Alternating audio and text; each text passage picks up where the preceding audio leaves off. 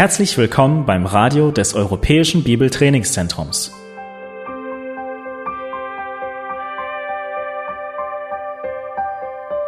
Unser Anliegen ist, dass der folgende Vortrag Sie zum Dienst für unseren Herrn Jesus Christus ermutigt.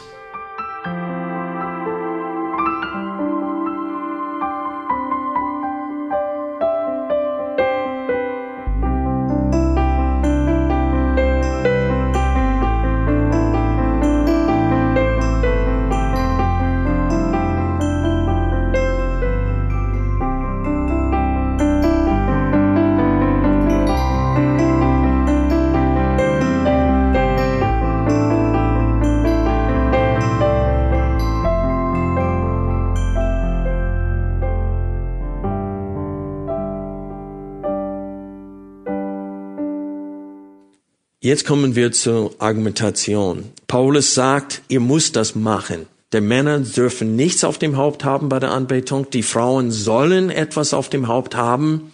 Und hier ist warum. Vers 7. Denn der Mann freilich soll sich das Haupt nicht verhüllen, da. Und ist es euch aufgefallen, wie oft da oder den oder darum in diesem Text vorkommt? Also ihr braucht nur hier ab Vers 6 sehen, denn, wenn, eine Frau. Vers 7, denn. Vers 8, denn. Vers 9, denn. Vers 10, wegen. Äh, Vers 11, dennoch. Vers 12, denn.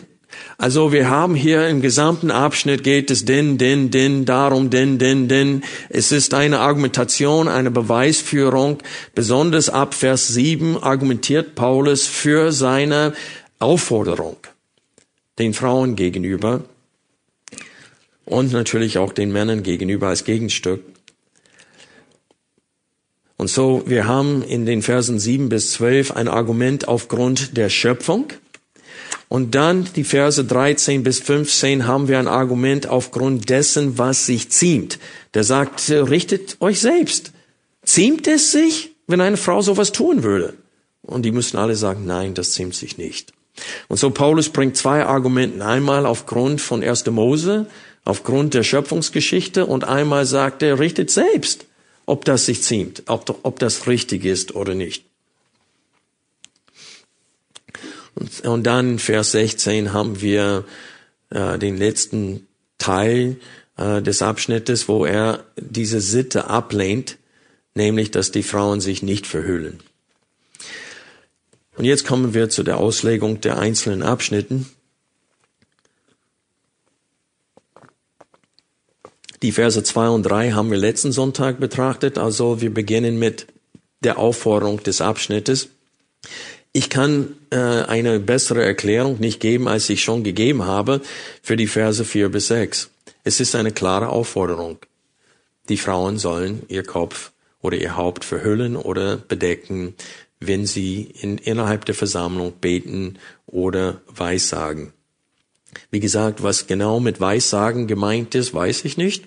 Ich weiß nur, dass es heißt, dass sie die Männer nicht unterrichtet haben. Es heißt nicht, dass sie aufgestanden sind und unterrichtet haben.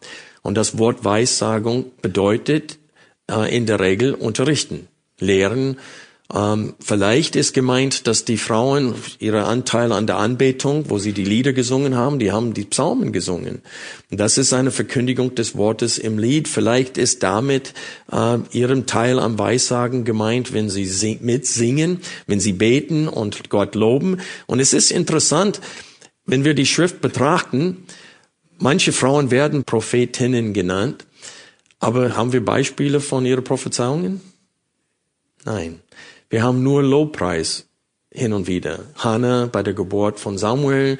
Wir sehen, dass auch äh, Miriam als ähm, Israeliten durch äh, trockenes Fußes durch den Roten Meer gegangen sind und nachher äh, diese äh, Armee der äh, Ägypter von Gott vernichtet wurde. Wir sehen hin und wieder in der Schrift aufgeführt auch Marias Lobpreis, dass sie diese Ehre hat, äh, den Sohn Gottes äh, zu gebären.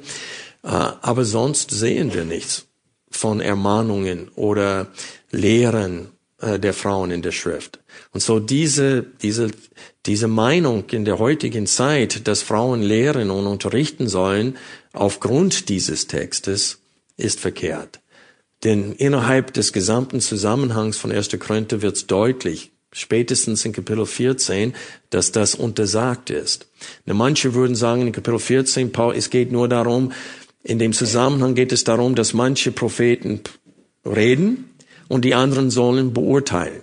Und die sagen, nur das Beurteilen ist den Frauen untersagt, weil wenn eine Frau eine Frage stellen würden bezüglich der Auslegung oder bezüglich der Verkündigung eines der Propheten oder Predigern der Gemeinde, dass das wäre eine Schande und deswegen sollen sie nur in dieser Hinsicht schweigen. Aber in dem Gesamtzusammenhang ist das nicht möglich so zu verstehen. Und auch im Licht von 1. Timotheus 2 ist es klar, dass Frauen Männern nicht unterrichten dürfen. So was meint Paulus, wenn er sagt, dass sie bei der Anbetung, beim Beten und bei Weissagen das Haupt bedeckt haben sollen? Ich denke, Beten und das äh, Singen der Lieder ähm, und die Teilnahme am Gottesdienst damit gemeint ist und nicht in erster Linie das Unterrichten. Gibt es Fragen noch diesbezüglich? Wenn wir, wenn ich unterrichte heute, kann ich auch fragen,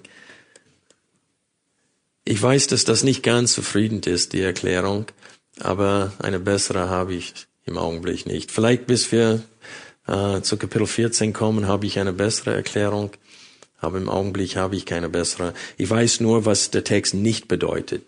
Es bedeutet auf gar keinen Fall, dass Frauen in der Versammlung verkündigt haben. Okay? Aber die Aufforderung ist, die sollten mit verhülltem Haupt das tun und nicht mit unverhülltem Haupt. Versteht jeder die Aufforderung in Vers 4 und 5? Und in Vers 6 appelliert Paulus auf das Gewissen äh, der Frauen. Wenn es für, für die Frau eine Schande ist, und es war eine Schande in der Gesellschaft, mit geschorenem Haupt rumzulaufen, dann sollten sie diese Schande nicht auf den Männern bringen, indem sie mit unverhülltem Kopf anbeten. Wir kommen jetzt zum Vers 7 und ich möchte die Hauptzeit heute nehmen für die Verse 7 bis äh, 10, denn ich sehe hier das Hauptargument aufgrund der Schöpfung. Und es ist möglich, dass wir in Vers 7 eine Ellipse haben. Ist, das, ist dieser Begriff etwas für euch? Ellipse? Auf Englisch Ellipsis.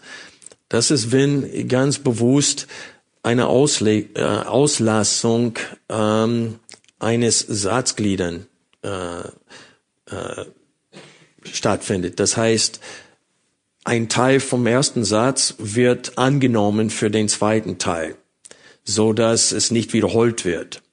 Und wenn wir Folie 1 anschauen, werdet ihr sehen, was ich meine, wenn ihr auf dem Bildschirm guckt. Manche Ausleger sehen, dass ähm, Vers 7 so zu verstehen wäre, ähm, der Mann soll nicht das Haupt verhüllen, da er Gottes Bild und Abglanz ist. Und dann kommt auch in der Urschrift, ich erkläre das gleich, auf der anderen Seite soll die Frau das Haupt verhüllen, da sie Mannes Abglanz ist. Aber dieses äh, soll sich das Haupt verhüllen, da sie äh, fehlt in der Urschrift. Das ist nicht da. Da haben wir nur die Frau ist des Mannes Abglanzes. Aber manche Ausleger sind der, der Meinung, dass Paulus äh, ein, äh, das Vorhergesagte weggelassen hat, weil es verstanden wird, dass das gemeint ist. So dass wir hier in Vers 7 die Gegenüberstellung haben. Nämlich der Mann soll sich das Haupt nicht verhüllen, Begründung, da er Gottes Bild und Abglanz ist. Auf der anderen Seite, die Frau soll sich das Haupt verhüllen. Warum? Weil sie Mannes Abglanz ist. Und so verstehen manche Ausleger Vers 7. Und die würden sagen, dass der Teil, den ich im Klammern gesetzt habe, dass dieser Teil von Paulus gemeint ist. Und die würden das anhand einer Konstruktion in der Urschrift äh, sehen. Wenn wir äh, Folie 2 jetzt betrachten, ich möchte euch kurz erklären, dieses sogenannte Min-Day-Konstruktion. Ähm, ihr seht da in der Urschrift, äh, ich denke, ihr könnt die griechische Sprache erkennen da, 1. Korinther 11, 7, das Wort min und das Wort day sind mit gelb hervorgehoben. Und wenn sie in der Nähe von, sich in der Nähe voneinander finden, öfters heißt es, dass min soll verstanden auf der einen Seite, auf Englisch on the one hand, auf der einen Seite ist das wahr, auf der anderen äh, Seite, das heißt on the other hand. Und so, dass wir ein, äh, ist es eine Formel, die häufig verwendet wird, um eine Gegenüberstellung darzustellen. Das Wort min an sich bedeutet in der Tat oder freilich oder gewiss und deswegen in der revidierten Elberfelder Übersetzung haben wir das Wort freilich da in Vers 7, wo es steht, denn der Mann soll freilich, äh, freilich soll sich das Haupt nicht verhüllen. Da haben sie versucht, das Wort min äh, gelten zu lassen in der Übersetzung. Aber die meisten Ausleger, die ich gelesen habe, die sehen das als ein Kontrast hier, als ein Min-Dekonstruktion, so dass wir lesen sollten, der Mann soll sich nicht das Haupt verhüllen, da er Gottes Bild und Glanz ist. Auf der anderen Seite, die Frau ist des Mannes Abglanzes. So, die Gegenüberstellung kann einfach sein zwischen wessen Abglanz ist die Frau. Der Mann ist Gottes Abglanz, die Frau ist der Abglanz des Mannes. Aber ich glaube, dass mir gemeint ist damit, nämlich, äh, dass das nur die Begründung ist. Ich glaube, dass die Aussage auch gemeint ist, nämlich, sie soll sich das Haupt verhüllen und hier ist die Begründung dafür. So dass wir zwei Aussagen in Vers 7 haben. Der Mann soll äh, das, sich das Haupt nicht verhüllen, Begründung. Auf der anderen Seite, die Frau soll sich das Haupt verhüllen und dann kommt die Begründung. Das wäre eine Möglichkeit, Vers 7 zu verstehen. Wenn wir Folie 3 uns anschauen, sehen wir eine zweite Möglichkeit, die Verse 7 bis 10 zu betrachten. Punkt A, der Mann soll sich nicht das Haupt verhüllen. B, Begründung, da er Gottes Bild und Abglanz ist. Auf der anderen Seite, und dann überspringen wir die Verse 7 und 8 und kommen gleich zu Vers 10. B1 ist die Frau des Mannes Abglanz. Und die Verse 8 bis 9 erklären diese Begründung und die werden deswegen jetzt übersprungen. Wegen dieses, das heißt wegen dessen, was am Ende von Vers 7 und anhand dessen, was in den Versen 8 und 9 geschrieben steht, soll die Frau Macht über ihrem Haupt haben wegen der Engel. Versteht ihr diese Darstellung? Äh, leider sind sie nicht eingerückt, diese B, wenn diese erste B ein bisschen eingerückt wäre und der zweite B auch, würdet ihr so eine Art Chiasmus sehen. Und es geht darum, dass ähm, viele Ausleger sehen die Verse 8 und 9 als quasi in Klammern dazwischen gestorben, weil sie sind nur eine Erklärung der Aussage, die Frau ist nicht Gottes Abglanz, sondern der Abglanz des Mannes. Und so die Verse 8 und 9 erklären, inwiefern der Mann der Abglanz Gottes ist, aber die Frau äh, der Abglanz des Mannes ist. Und so, dass sie quasi im Klamen stehen. Und äh, die Gegenüberstellung, diese Min-Day-Formel, würden sie eher in Bezug auf äh, der Mann soll sich nicht das Haupt verhüllen und die Frau soll Macht über ihrem Haupt haben. Und sie würden das auch anhand der Tatsache, dass das Wort soll zweimal im Text vorkommt. Einmal in Vers 7 und einmal in Vers 10. Und das ist ein, ein, ein extra Wort in der Urschrift für soll, äh, auf Englisch ought to. Und das heißt, die Frau, der Mann sollte das nicht haben und die Frau sollte das haben. Und so, die würden sagen, dass die Gegenüberstellung ist zwischen Vers 7 und Vers 10 und dass die Verse 8 und 9 einfach in Klammern stehen dazwischen als Erklärung für die Aussage in Vers 7. Versteht ihr das? Versteht ihr beide Möglichkeiten hier? Ich persönlich bevorzuge die erste Möglichkeit. Und der Grund dafür ist, ist weil Vers 10 äh, scheint mir alleinstehend zu sein, zu sein und Vers 10 scheint mir als Zusammenfassung zu dienen. Denn es beginnt mit dem griechischen Wort dir und das kann durch bedeuten, aber in diesem Fall bedeutet es wegen. Und dann wegen dieses, und damit, damit meinte alles, was im 7, 8 und 9 geschrieben steht, wegen dieses, was gerade erklärt wurde in den Versen 7, 8 und 9, soll die Frau, und dann steht es am Ende, wegen der Engel. So, du hast zweimal das Wort, diese Präposition dir in der Schrift. Einmal wegen dieses, was ich gerade argumentiert habe, wegen der Schöpfung oder der Ordnung in der Schöpfung und wegen der Absicht Gottes in der Schöpfung und wegen der Engel. Und das ist wiederum noch eine Frage bezüglich des Verses 10. Haben wir eine Begründung hier, so dass wegen dieses bezieht sich auf die Engel? Ähm, eine Übersetzung, die Zürcher Übersetzung übersetzt das so, wegen dieses, nämlich der Engel, um der Engel willen, so dass äh, wegen dieses und wegen der Engel als eine Begründung gesehen werden. Ich sehe es als zwei Begründungen.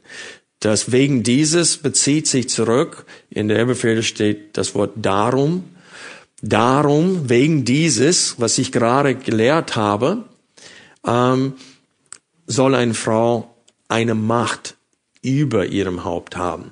Und das ist wieder die Frage. Heißt es, sie soll Vollmacht, ein Zeichen der Vollmacht auf dem Haupt haben? Das wäre eher Möglichkeit zwei. Bei Möglichkeit zwei hast du Vers 7 und Vers 10 gegenübergestellt durch das Wort soll, so dass Vers 7 sagt, der Mann soll sich nicht äh, das Haupt verhüllen und Begründung. Und dann Vers 10, die Frau aber soll ein Zeichen der Vollmacht auf dem Haupt. Das heißt, sie soll sich verhüllen. Okay? Und so, beide Varianten sind möglich, muss ich ehrlich zugeben. Es gibt gute Argumentation, gute ähm, Beweisführung für beide Positionen. Ich bevorzuge Möglichkeit eins und der Grund dafür ist, ich sehe Vers 10 anders. Ich glaube nicht, dass Zeichen der Vollmacht gemeint ist. Ich glaube, dass die Macht selbst, das Wort in der Urschrift hier kommt über 100 Mal vor in der Schrift und jedes Mal meint es niemals passive Macht. Immer aktive. Zum Beispiel über die Herrschaft des Teufels. Dominion wird verwendet. Es wird, das Wort wird so übersetzt. Die, die Herrschaft des Teufels oder die Macht Gottes. Oder es geht um die Kraft der, der, der Person, die diese Kraft hat. Und so die Frage, viele Ausleger gehen davon aus, dass Paulus hier spricht von der Macht der Frau, dass das ihre eigene Macht ist. Und jede Frau soll ihre eigene Freiheit haben. Jede Frau soll ihre eigene Macht haben. Ich glaube, dass Gordon Fee das in diese Richtung auslegt. Ähm, viele, die glauben, dass Frauen auch predigen dürfen und sollen, würden diesen Text eher in diese Richtung auslegen.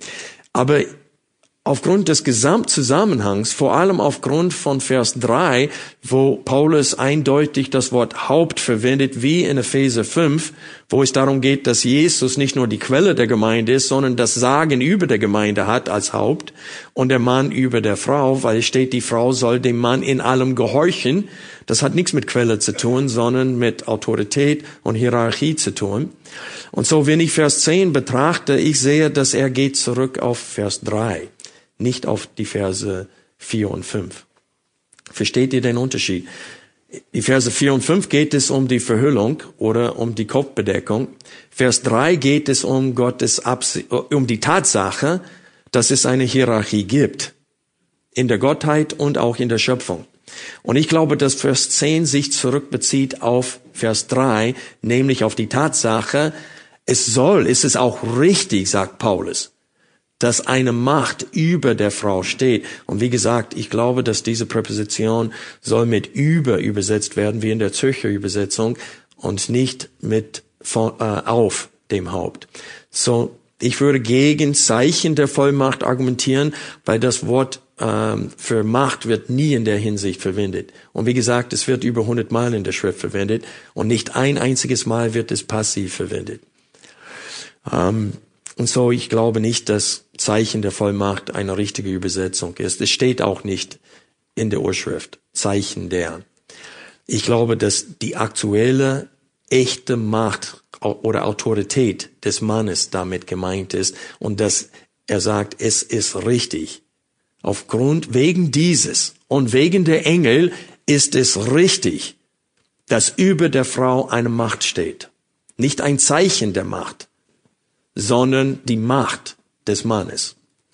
Und so, ich hoffe, ich, besser kann ich das nicht erklären, als ich es getan habe, aber ich hoffe, dass ihr versteht, womit man zu ringen hat hier bei der Auslegung äh, dieses Abschnittes.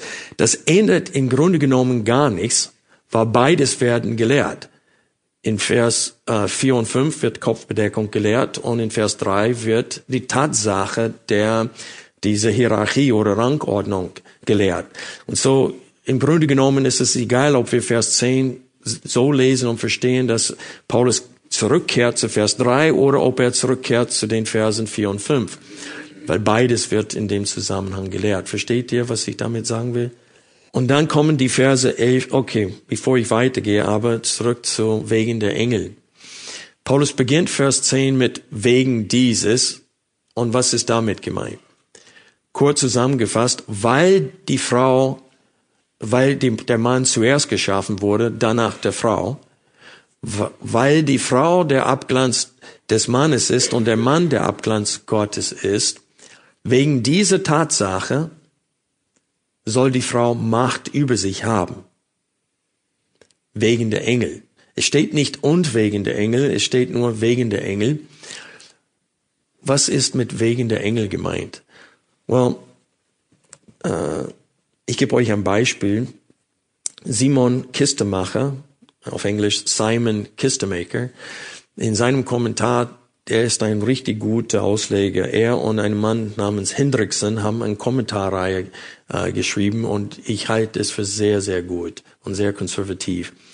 Und er sagt, er gibt sechs, sieben, acht Möglichkeiten oder sechs Möglichkeiten gibt er und er sagte, keiner weiß das. In Wirklichkeit, kein einziger Mensch weiß das. Und er sagte, alle mögliche Vorschläge sind unzufrieden. Und Mangel an Überzeugung. Ich persönlich glaube, dass es mit der Schöpfungsgeschichte was zu tun hat, weil Vers 10 bezieht sich am Anfang zurück auf den Inhalt von den Versen 7, 8 und 9, wo es geht um Gottes Absicht in der Schöpfung. Seht ihr das da im Text? Da haben wir pur 1. Mose 1 da. Die Verse 7 bis 9 geht es um 1. Mose 1. Die Frau würde als Gehilfin für den Mann geschaffen. Okay? So, ich denke, wegen der Engel hat irgendwas mit der Schöpfungsgeschichte zu tun. Und wenn wir zurück zu Kapitel, äh, zu Vers 3 gehen, wer fehlt in diesem Rangordnung? Die Engel. Die sind da nicht aufgelistet in dieser Kette. Und ich glaube, dass Paulus will sagen, die Frau würde für den Mann geschaffen, nicht für die Engel. Und eine bessere Erklärung habe ich für euch nicht. Aber in dem Zusammenhang, das ergibt einen Sinn für mich, dass er sagt, wegen des Mannes und wegen der Engel sollte sie eine Vollmacht. Wegen der Absicht Gottes in der Schöpfung. Gott hat die Frau für den Mann geschaffen und nicht für die Engel. Und eine bessere Erklärung, wie gesagt, kann ich euch nicht geben. Wenn ihr neugierig seid und wollen wissen, alle andere mögliche, nicht mögliche Erklärungen, aber die, die es gegeben hat oder gibt, äh, könnt ihr Kommentare lesen. Ich kann sie euch gerne zur Verfügung stellen. Jetzt kommen wir zu der Hauptfrage. Und die Zeit ist alle, kann ich jetzt aufhören? Nein. Fragen zur Anwendung. Also die Christen in 2000 Jahren Kirchengeschichte haben sich schwer getan.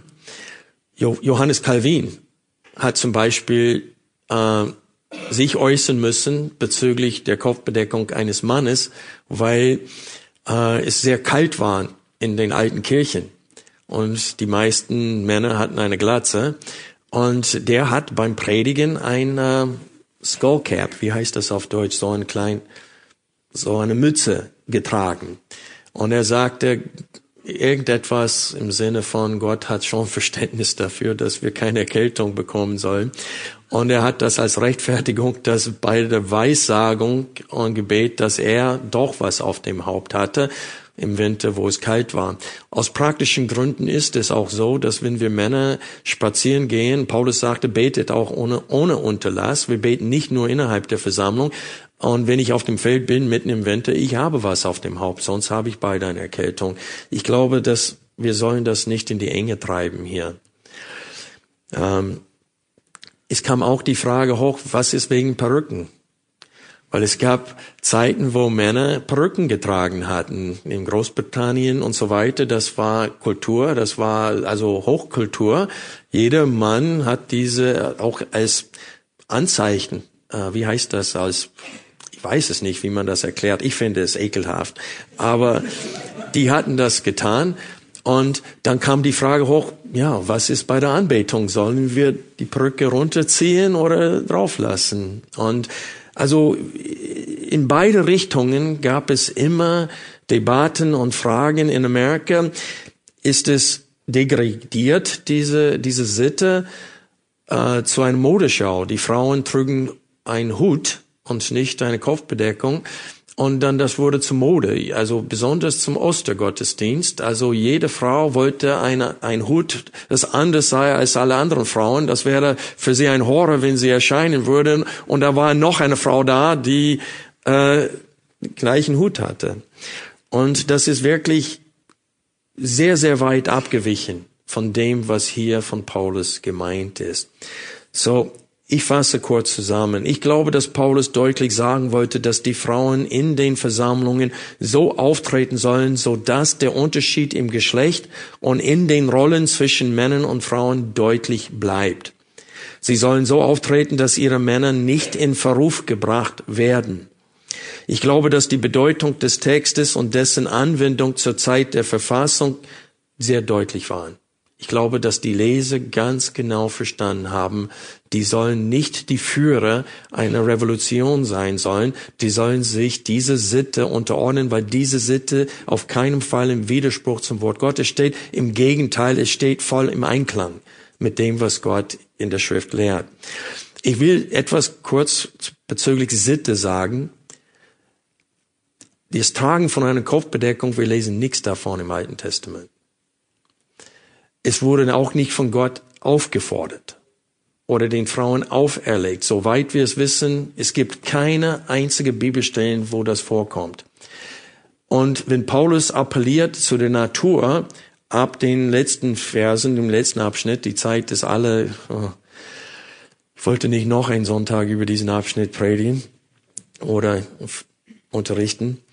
Aber in dem letzten Abschnitt appelliert er zu der Natur und er sagte, ist es normal, dass Frauen Langhaar haben und Männer kurzes Haar. Das kann man zurück zur Schöpfung nehmen, aber nicht das Tragen von einem Kopfbedeckung, was dann kultur, kulturbedingt ist. Und so Paulus appelliert zu dem, was von seit der Schöpfung an die Norm war, und, und um zu sagen, die Gemeinde soll nicht sich auflehnen gegen eine Handlung in der Kultur, eine Gewohnheit, eine Sitte der Kultur, die völlig im Einklang ist mit der Schrift. Und so die Frage ist, was ist in der jetzigen Zeit? Weil ich glaube nicht, weil die Frage ist, was kam zuerst? Das Küchen oder das Küche, wie heißt noch mit Küche oder das Ei? Ähm, ich meine dieses kleine, kleine Vieh, was aus einem Ei schlüpft. Ähm, was kam zuerst? Ist es klar, dass Feministen tendieren dazu, kurze Haare zu tragen. Du siehst, brauchst du auch im Internet surfen, da sind sehr viele Feministen, die haben so einen Butch-Haarstil. Ähm, wir sehen auch, dass äh, viele Frauen auch in evangelikalischen Gemeinden reagieren allergisch auf das Thema Kopfbedeckung. Also du siehst da also richtig Widerstand. Und wie ich letzten Sonntag gesagt habe, wenn Unterordnung nur das Tragen von einem Tuch wäre, sei froh. Das wäre das Allereinfachste. Und so bezüglich der Anwendung müssen Frauen in der jetzigen Zeit eine Kopfbedeckung tragen. Ich weiß es nicht. Ich denke, dass sie auf der sicheren Seite sind, wenn sie es doch tun. Aber die Kultur hat sich gewaltig geändert und es ist nicht mehr eine Schande für den Mann, wenn die Frau es nicht tut. In der Kultur war es so. Und so argumentiert Paulus. Und so ich sehe ein Teil seiner Argumentation bedingt an der Kultur zu der Zeit. John MacArthur würde es auch so sehen. Alle Ausleger, die ich gelesen habe, sehen es auch so. Aber ich weiß, dass unter Christen gibt es unterschiedliche Überzeugungen diesbezüglich. Und deswegen haben wir als Ältesten uns dafür entschieden, diese Streitfrage, die außerhalb von diesem Abschnitt nie behandelt wird in der Schrift, dass wir das in Römer 14 versetzen, in Kategorie von zweifelhafter Fragen, weil selbst Paul, Paulus stellt selbst das Halten oder Nichthalten vom Sabbat, wo die Schrift fies dazu sagt, in Kapitel 14. Und deswegen haben wir uns dafür entschieden. Es tut mir leid, ich hätte noch mehr zur Anwendung gesagt, aber die in der Kinderstunde tun mir echt leid jetzt. Es ist schon halb äh, zwölf. Aber ich hoffe, dass ich mit dieser Erklärung, mit dieser Auslegung euch ein bisschen mindestens genauer erklären konnte, womit wir zu tun haben bei der Auslegung dieses Abschnittes. Die klare Aussage ist, es gibt Unterschiede zwischen Männern und Frauen trotz Gleichheit in Christus. Diese sollen erkennbar sein innerhalb der Versammlung, hauptsächlich durch das Auftreten der Frau, wie sie auftritt. Und ich würde sagen, das Problem, das wir eher haben in der jetzigen Zeit, ist das Tragen von viel zu enge Kleidung, Schuhe mit zu hohen Absätze, so dass die Beine sehr betont werden. Und viele Frauen wissen das nicht. Aber das ist sehr, sehr reizvoll für einen Mann, wenn eine Frau einen, Rock, einen engen Rock trägt und der Schlitz geht von unten bis oben. Und viele Frauen, sie ziehen sich nicht keusch um. Und das ist das, was Paulus und Petrus ansprechen, wenn sie sagen, dass eine Frau sich keusch anziehen soll. Und geh auf eine Hochzeit von russensdeutschen Baptisten. Und da wirst du nicht die Keuschheit sehen. Ihr werdet sehen alles andere. Und ich glaube, dass das eher unser Problem in der jetzigen Zeit ist, dass Frauen treten unanständig auf in den Gottesdiensten, indem sie zu enge Kleidung, körperbetonte Kleidung tragen und äh, eher zum Stolperstein für die Männer auf der Art und Weise sind. Lass uns beten.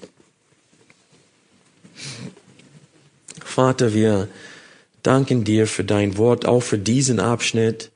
Und auch wenn wir uns nicht 100% einigen können bezüglich dieser Aufforderung, ob sie wirklich heute immer noch gilt oder nicht, möchten wir diese Sache in deine Hand legen bezüglich unserer Gemeinde und bitten, Herr, dass wir die Einheit bewahren durch Demut, indem wir wissen, dass du jeden einzelnen von uns richtest und jeder von uns muss sich verantworten dir gegenüber.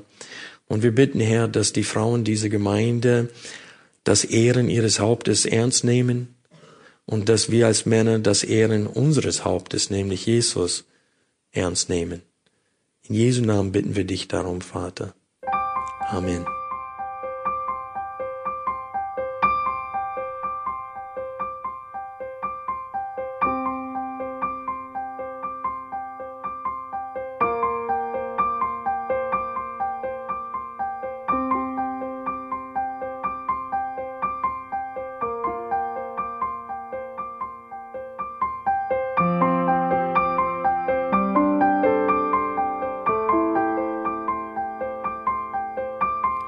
Alle Vorträge unseres Programms, Bücher, DVDs und vieles mehr können Sie bei uns unter www.shop.ebtc.org erhalten.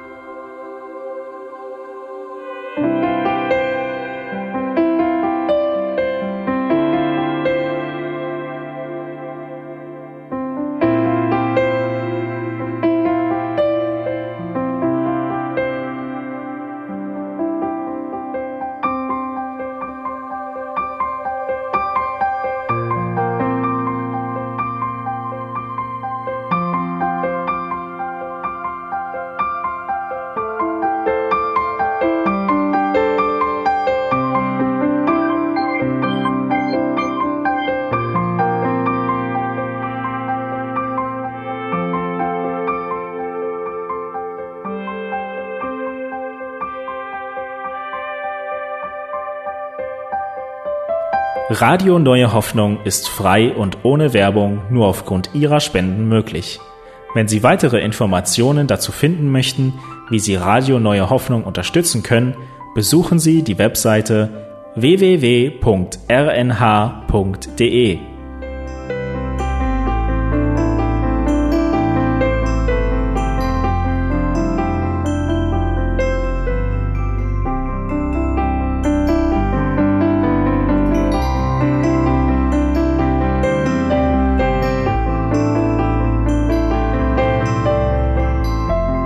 Sendezeiten des EBTCs sind Montag, Mittwoch, Freitag und Samstag jeweils von 10 bis 11 Uhr.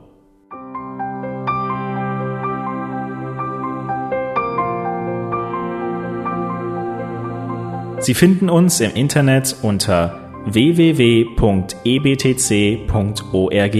Eine E-Mail können Sie uns senden an radio.ebtc.org. Telefonisch erreichen Sie uns unter 0049 3060 988 610. Unsere Postanschrift lautet an der Schillingbrücke 4 in 10243 Berlin, Deutschland.